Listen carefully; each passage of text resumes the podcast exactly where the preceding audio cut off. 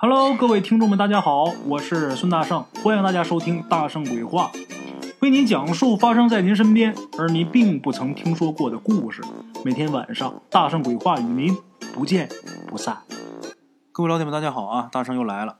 今天呢，咱们接着来聊阴阳先生。这两天我看播这个阴阳先生啊，大伙儿这反应还不错啊，都挺喜欢的。这个故事能说很多集，但是我尽量把它精简一点，因为呢，离这个五百期呀。也差不多了，大圣，我准备到五百期的时候，我好好休息一下，调整一下状态，然后为了之后给大伙儿带来更多、更好、内容更丰富、更精彩的故事啊。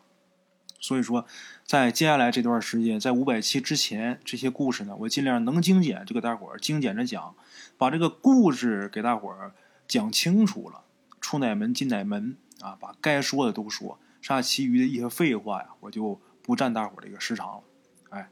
咱们今儿啊说阴阳先生第五集，今天要说的这个故事啊，是在阴阳先生第三集当中有那么一个美女叫郑宇，她碰上的一个事儿。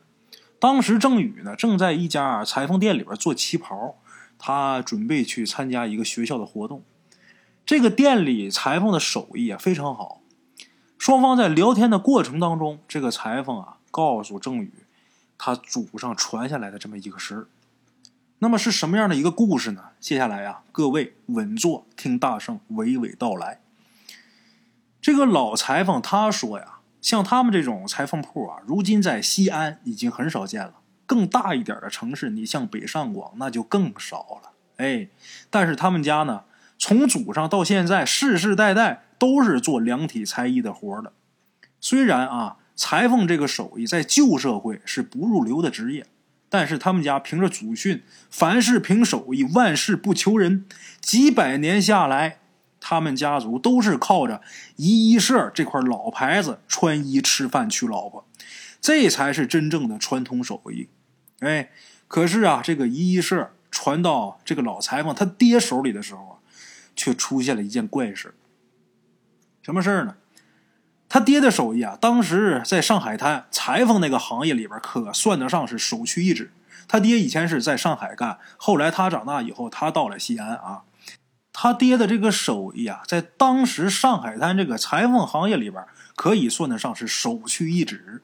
特别是他爹亲手做的这个旗袍啊，当时在大上海非常有名。很多人都慕名而来，包括当时特别喜欢旗袍的宋美龄，也曾经穿过他爹亲手做的旗袍。哎，咱们今天要说的这件怪事啊，就是在这个衣社牌子在上海如日中天的时候发生的这么一个怪事。那天晚上啊，十点多钟，他爹跟往常一样啊，把第二天要送的衣服包好，把没完成的活收了。然后关掉电灯，灭了炉火，晾凉了熨斗，就准备打烊了。正在他关门的时候，有这么一个女的呀，要进来。这个女的长得啊很漂亮，很清瘦，长发，身材也好。可是呢，他爹当时啊就觉得这姑娘有什么地方不对劲儿，因为忙着要关门啊，也没细看。他爹想都没多想啊，就把这门啊往一起合。一边喝一边说呀：“小姐啊，明天再来吧，我们要打烊了。”他说完之后啊，一看这女的没动地方，然后这女的赶紧又说：“师傅，我真的很着急，我今天必须要做一件旗袍，拜托你了，一定帮我做了，我真的急呀。”他爹就说呀：“我们这个行当里边有规矩，晚上不做衣服，因为这个光线不好。您还是明天再来吧。明天您来，我提前给您做。晚上我不能做，我怕砸手艺。”光线不好，做出这活也糙。这个女的呢，还是不走，苦苦哀求。看这个样子，楚楚可怜的。这个女人呢，就是这样啊。她一旦求人的话呀，不免让被求的人呐心软，尤其是男人。他爹就不忍拒绝了，哎，实在是纠缠不过，然后也不忍心再拒绝这姑娘，他就把这活就给接了。这女的一看他接活了。很高兴的拿出布匹，自己带的布来的啊。然后呢，这个老裁缝他爹呀，就给这女的量身。量完身之后，在电灯下面赶紧开始忙活。这个裁缝在忙活做衣服，这女的呀就在这个店里边转悠，看看这个，翻翻那个。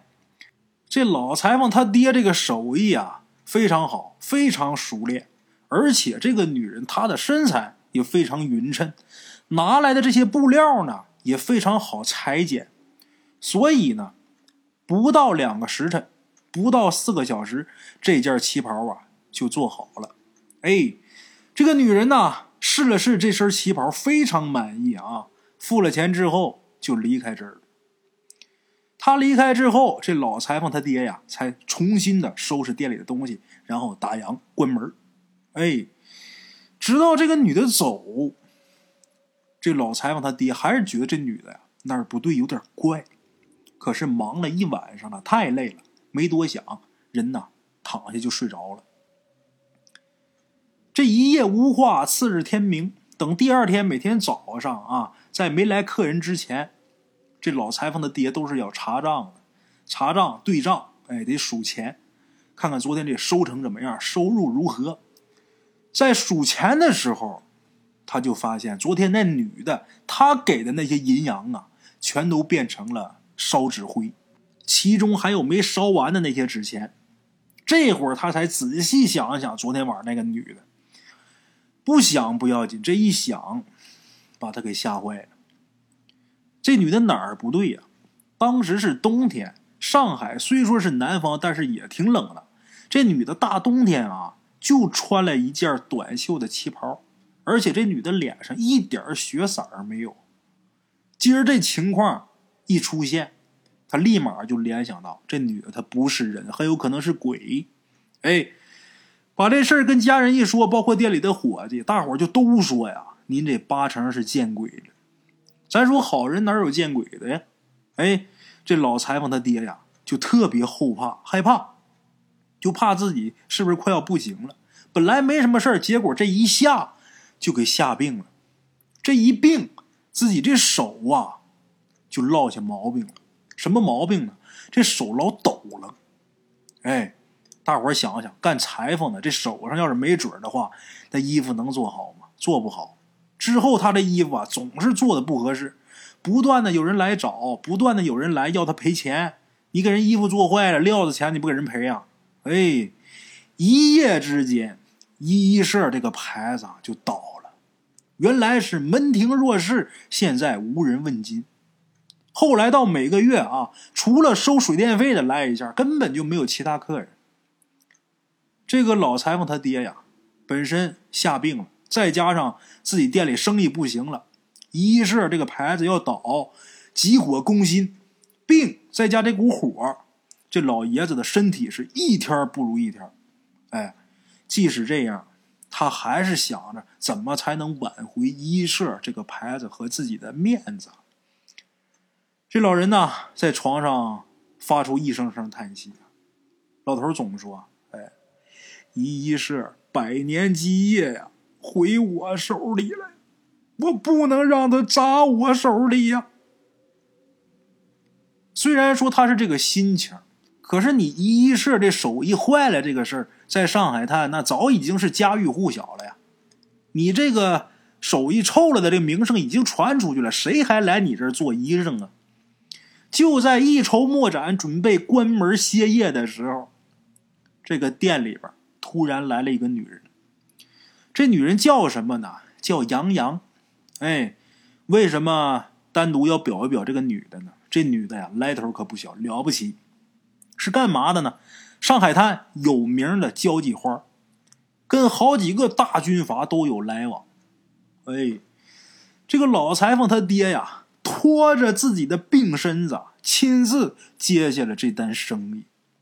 哎，这老爷子心有余悸，但是呢。还是对这个交际花杨洋小姐说：“杨小姐，您放心，这件旗袍我一定显出我最好的手艺。”这个杨洋呢，把定金给他留下了。然后杨洋说：“呀，虽然听说你们一社出了点事儿啊，但是呢，我还是相信您的手艺。我之前在您这儿做过衣裳，很合适。哎，您一定啊不会让我失望。”说完之后，这个杨洋啊就走了。这个老裁缝他爹呀，他很有信心，但是他们家包括伙家其他人都比较担心。为什么呀？因为自打那天晚上他给鬼做过旗袍之后啊，从那以后，他给自己家孩子兄弟姐妹几个人做的裤衩都没合适过，更别说给人家做旗袍了呀。哎，话说这老爷子接下这活之后，这老裁缝他爹当天晚上一个人就开始在店里边忙活。他是等工人都下班之后啊，他才开始做，一直忙到天亮。第二天白天他休息，伙计们该干嘛干嘛，然后等到晚上他再干，就这么的，一直到第三天晚上，这件旗袍才算是做出来。旗袍做出来之后，等第二天天一亮，马上就托店里小伙计给交际花杨洋给捎信儿，就说您那衣服啊做得了，您来试一下。这位杨洋小姐来了之后，在店里边啊试穿了一下，她这衣服一上身当时在场所有的人呢都惊呆了，这旗袍做的太合适了啊！穿在这位交际花杨洋小姐的身上，那就跟她自己长出来的似的。这杨洋小姐反复对着这个镜子，左看右看，左打量右打量啊，不是看衣服，得说是欣赏，太漂亮了。简短截说，就这一个活。把一衣社的名声又打出去了。这个名花杨洋穿着一衣社的旗袍，那就是免费的超级广告啊！很多有钱有势的官太太啊，都开始频频光临一衣社。这老裁缝他爹呢，他是不亲手在做了啊，这些活是让自己大儿子开始接，自己大儿子拿下这摊儿。哎，这老裁缝他这大哥，他大哥学手艺，当时也二十多年了，倒是也能拿得下来。可是店里啊，还是有些不对。哪儿不对劲儿呢？这不是生意又好了吗？怎么又不对了呢？他们店里啊，有一个十二岁的小学徒，这小学徒啊，突然失踪了。哎，当时西安这位老裁缝他大哥。也就是他爹的大儿子啊，就通知了巡捕房。可是一个多月过去之后啊，一点线索都没有。好在呢，店里呢也不怎么缺人手，慢慢的呀，大家就把这个孩子这个事儿就给忘了。哎，可是活生生的一个大活人丢了，人家家里边能不来人找吗？有这么一天呢，这小学徒的父母来上海看孩子。这个老裁缝他大哥呀，才意识到这个事儿啊严重了。人家父母来要人了呀，赶紧又去巡捕房去问，就说人找着没有啊？有没有线索呀？这巡捕房说了，你不给我们线索，我们怎么去找人呢？这一下，这大儿子没主意了，又赶紧回去找自己爹，就是老爷子，你有没有什么好主意啊？你看这小学徒在我们家学徒，人丢了，人现在。父母来要人来了，这老裁缝他爹一听啊，说人家爹妈来了，赶紧啊，让人先把这孩子的父母先请进来。这孩子的父母怎么进来，跟这老掌柜之间怎么客气，在这儿咱就不表了，咱们直截了当的说重点。这孩子他母亲说呀，就说啊，老掌柜的呀，不是我们故意在这儿跟您捣乱，确实啊，我们想见见孩子。为什么呢？因为昨天晚上啊，我跟他爹呀同时做了一个梦，梦见我们家孩儿啊浑身是血呀，身上的皮呀被活生生给揭下来了。我俩呀担心孩子有什么事儿，所以呀赶紧从乡下赶来看看孩子。没想到到这孩子还不在，还真出事儿了。这对夫妻俩啊是典型的农村人打扮。旧社会的时候，这个农村人呐，他们的那种贫穷啊，是现在我们根本没有办法想象的啊。这俩人从乡下一路上几乎是要饭才到的上海，就想见自己儿子一眼。哎，咱再说说这老裁缝他爹，听完人家夫妻二人描述之后啊，他就觉得自己的胸口发闷，嗓子眼发甜，结果啊，没想到一口血吐出来了。哎呀，这一幕把在场所有的人呢都给吓坏了。这夫妻俩这会儿也顾不得孩子失踪的事儿了，还不停的给道歉，就说我给您添麻烦了，对不住了。这老裁缝他爹呀，对着他们连连摆手，就说没事哎呀，人老了不行了，不关你们的事儿按理说，你们把孩子交到我们家来学徒，孩子丢了是我没管好，是我的责任。这样，我给你们呢带点钱，你们先回去。你们呢，如果想在这儿住下也行。孩子呢，我们帮着找。但是啊，这一半天找不找得着就不知道了。你们呐也别太操心，找孩子的事儿交给我了，不用太心急。哎，那么大的孩子了，挺懂事的，他丢不了。哎，哎呀，就怕是被抓了壮丁了啊！这个老裁缝他爹，西安这老裁缝他爹，说完这番话之后啊，就不停的开始咳嗽。然后他这大儿子呢，就在他爹的示意下，给了这个孩子的父母一大笔钱。当时这笔钱啊，完全可以在乡下买一百亩水田。咱说啊，那穷人哪儿见过这么多钱呢？甭说一百亩，家里边一亩地都没有啊！一看给这么大一笔钱，这孩子父母是千恩万谢。另外一个，虽说出事孩子找不到了，但是人家老掌柜的能做到这份上，那还能说什么呀？孩子父母千恩万谢，就说掌柜的，你说这让我们说什么好啊？孩子在您这儿学本事，怎么还能让您给钱呢？这这。后面不知道说什么好了，这老裁缝他爹赶紧摆摆手，老泪纵横，就说：“呀，你们拿钱吧，咱先先回去啊，孩子，我帮你们找。”哎，就这么的，这对夫妇拿着钱走了。他俩走之后，西安老裁缝他爹这身体呀，突然就不行了，在床上躺了两天之后，知道自己大限将至，所以把自己大儿子叫到床前。然后跟自己大儿子就说：“儿子，你是长子，哎，老大，你得记住了，我死之后一定要把我皮揭下来，要不然你爹我没法瞑目。”他这大儿子一听这什么话呀？自己爹死了，给自己爹皮扒了，那大逆不道的事啊！不行啊，爹，这我怎么能干呢？没想到他爹呀，特别激动，就你听我的，我是你爹，你要真为我好，你就得这么干，要不然我做鬼我饶不了你。这大儿子很无奈，最后没办法，只能是含泪答应。哎，然后这老爷子还交代了一件事，什么呢？就是说我呀，在地窖里边放了一个很重要的东西。你们一定别忘了啊，在两个月之后，六十天之后，一定要去那儿把它取回来。两个月之前谁都不许去，两个月之后一定要去。这老爷子交代完这个事儿之后，撒手人寰，死了。他这大儿子呢，也是按照自己父亲的遗嘱。把自己父亲尸体上的皮给接下来了。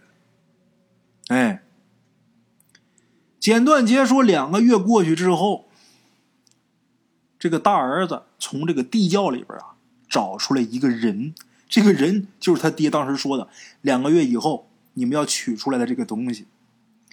这人是谁呢？就是那个失踪的学徒。这孩子啊没死。这会儿好好的，哎，但是看这样啊，这人呐，整个就脱了相了。那么说，这个老爷子为什么生前把自己这个小学徒藏在这个地窖里边两个月？一问这个小孩大伙儿才明白，不是俩月，是仨月。老爷子活着的时候，他已经在里边待了一个月了。老爷子去世之后，又过了两个月，等于是三个月整。他才从这个地窖出来。为什么老爷子生前要这么做？这个孩子，带着一封信，这封信就是这老爷子生前留下的一封信，给自己孩子留的。这个信里边是这么说的：老爷子说呀，我知道我做了什么，我也知道我该做什么，一切的成果由我一个人承担，与你们无关。那年我遇上鬼才医之后，我这手艺完全断送了。为了咱们家医医社的牌子，我想尽一切办法都没用。杨洋小姐来做旗袍，我很矛盾。做不好，不仅我们家牌子彻底保不住了，很有可能还连累你们的性命。杨洋小姐不是一般人，我们得罪不起。为了这么一大家子，我只能是铤而走险。祖上传下了一个量体裁衣的秘方，都是一些偏门。祖上有祖训，非是万不得已的时候不能使用。我当时谨思慎想。那个时候，我们家已经到了万不得已了，所以啊，我不得不用。我翻开第一页，里边说：“活人皮以姜汁熬煮，可平软如锦；复以醋食浸泡，火运则可如纸，可为衣里成衣，上身系衣，是为万人衣。”意思就是说。姜汁熬过的活人皮可以像绸缎一样柔软，再用醋食泡过之后，用熨斗熨就能把这个皮熨的跟纸一样薄。用这个人皮做衣服的里子成衣之后，谁穿上谁合适，这就是万人衣。秘方当中要求，必须得是本命年十二岁男孩的人皮才行。其次，必须还得征得男孩同意。第三，裁缝本人死后必须剥掉自己的皮。男孩被剥皮之前呢，要下符；剥皮之后呢，得用新鲜的蚕丝包裹三个月，静卧不得见阳光，才能保命。所以，我将小图。剥皮之后，以新鲜蚕丝包裹，到三月把小图解除。裁缝者比穿衣人死得早才行，否则呀，对穿衣者不利呀。而且这个法子，裁缝要比穿衣服的人死得早才行，否则对穿衣的人不利。如果裁缝没有穿衣的人死得早，这件衣服啊。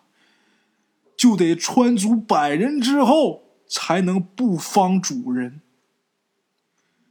在这样严格的条件下呀，我终于决定铤而走险，跟小徒弟商量好。这孩子也真是懂事孩子说呀：“赴汤蹈火也要挽回咱们一社的面子。”我呀，生扒了这孩子的皮呀。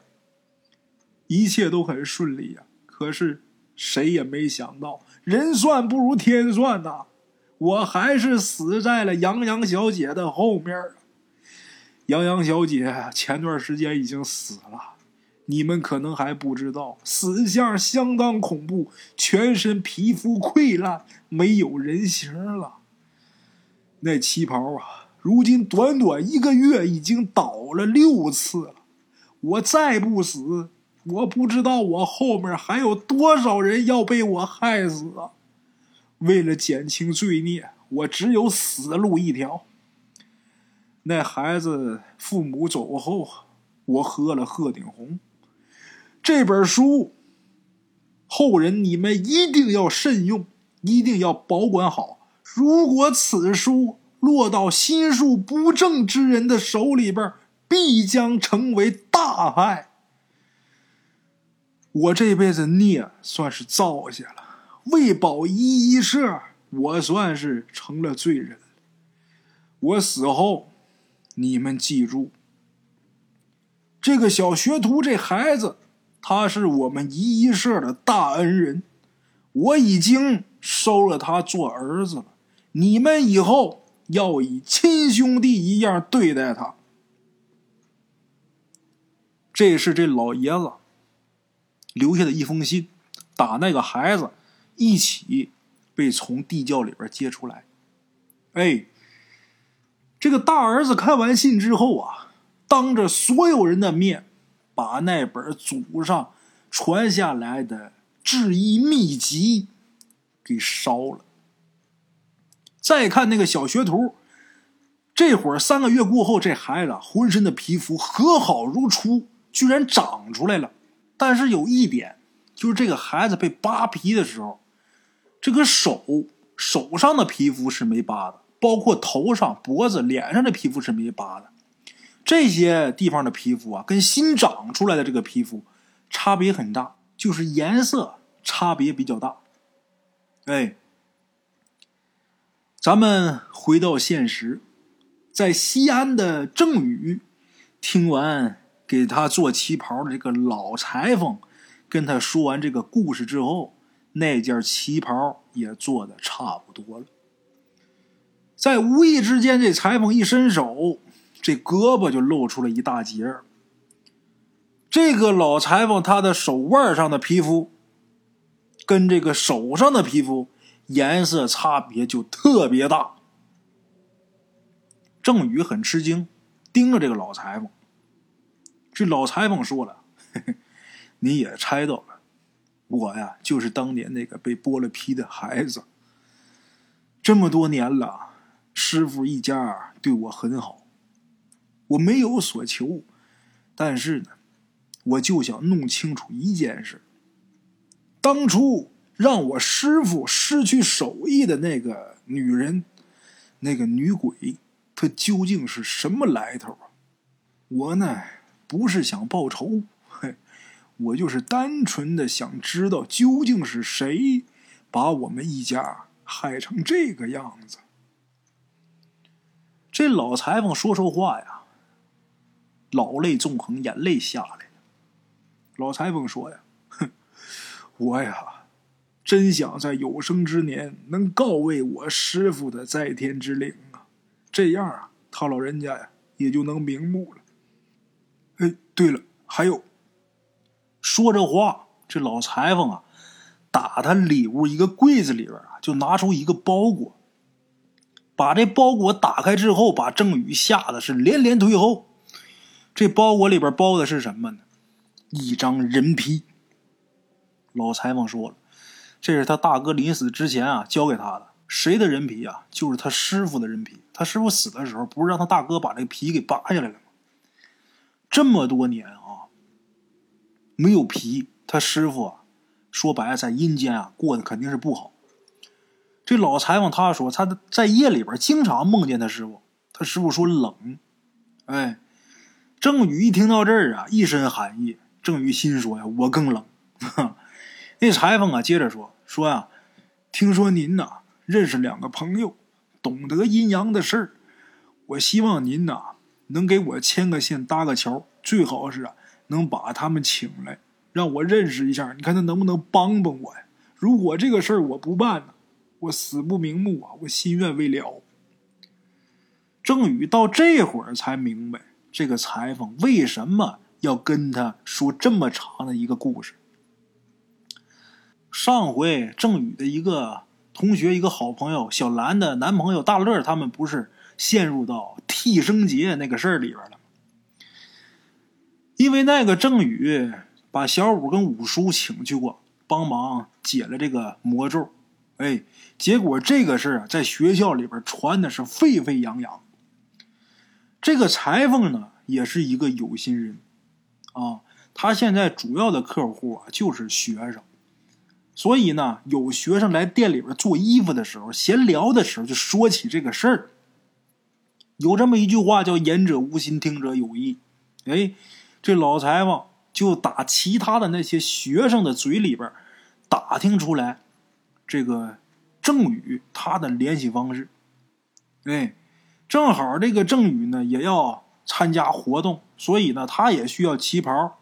这个老裁缝就把这郑宇。约到他这个店里边，说是给他免费做旗袍，但是实则是想通过郑宇认识小五跟五叔。哎，把衣服做得了，故事也讲完了，这老裁缝把这件事还有他他的目的全盘托出。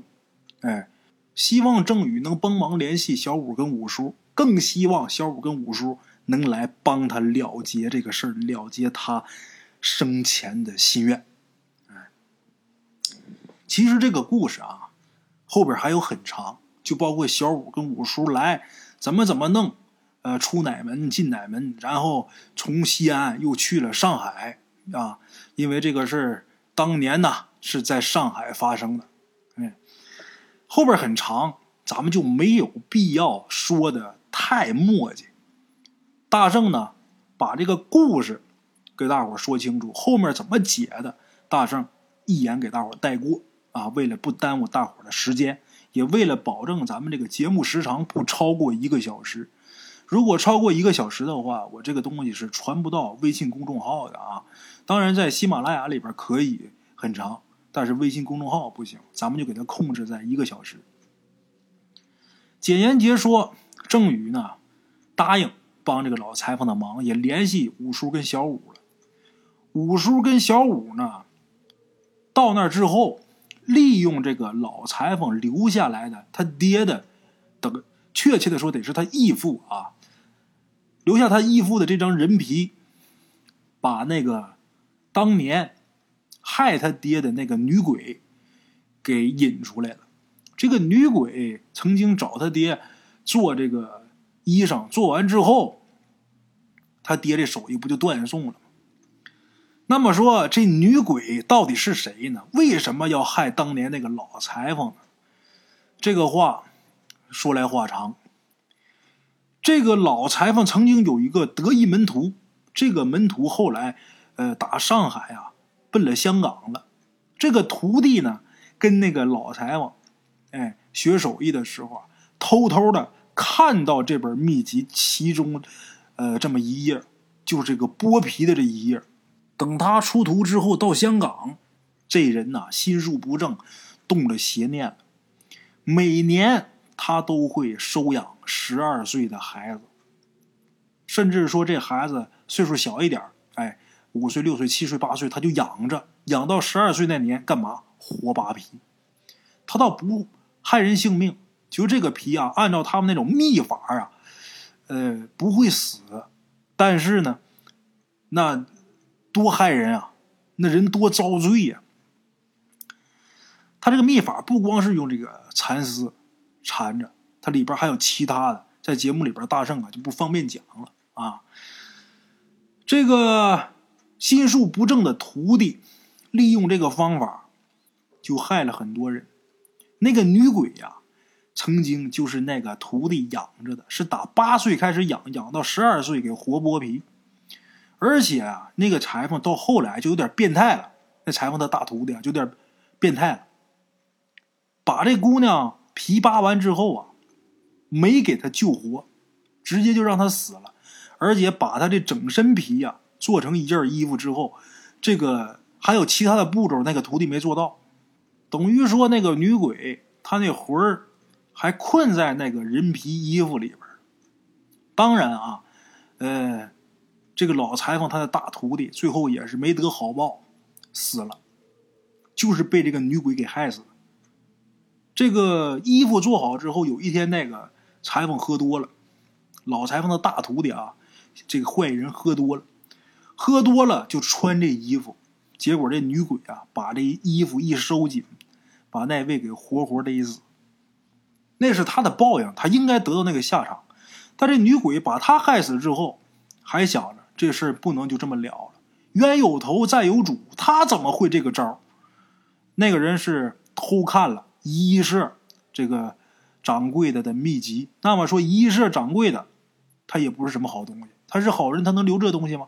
所以这个女鬼就想啊，把这个一社的老掌柜的把他给吓死。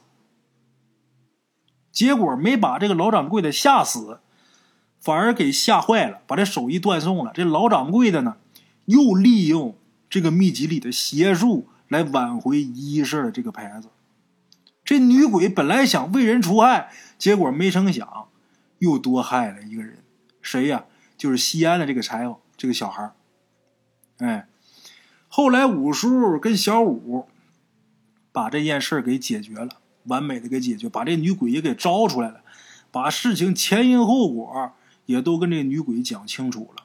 最后送女鬼去往生，最后又把一社老掌柜的那张人皮跟一社老掌柜的尸体又重新葬到一起了，这算是还他一个全尸了。这个事儿最后算是给圆满解决。当然，这个过程很长很复杂。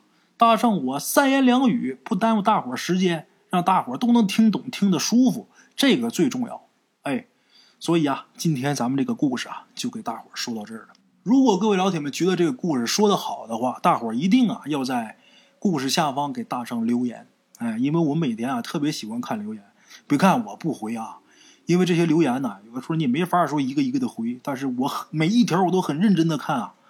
谁留什么了？每天啊，我第一件事睡醒第一件事看手机，看手机第一步看喜马拉雅，看评论，看留言，啊，大伙喜欢的话多多评论，多多转发，多多打赏，哎，好了啊，今天咱们故事就到这儿，明天同一时间，大圣鬼话，阴阳先生不见不散。的茶楼，人影错落。用声音细说神鬼妖狐，用音频启迪人生。欢迎收听《大圣鬼话》。Hello，大家好，我是主播孙宇晨。吃完了饭，然后就回到自己的课室上课喜马拉雅、百度搜索“大圣鬼话”，跟孙宇、孙大圣一起探索另一个世界。那天山女子独守空城，感谢鬼友们，感谢鬼友们，感谢鬼友们一路陪伴。大圣鬼话，见字如面。欲知后事如何，且听我下回分说。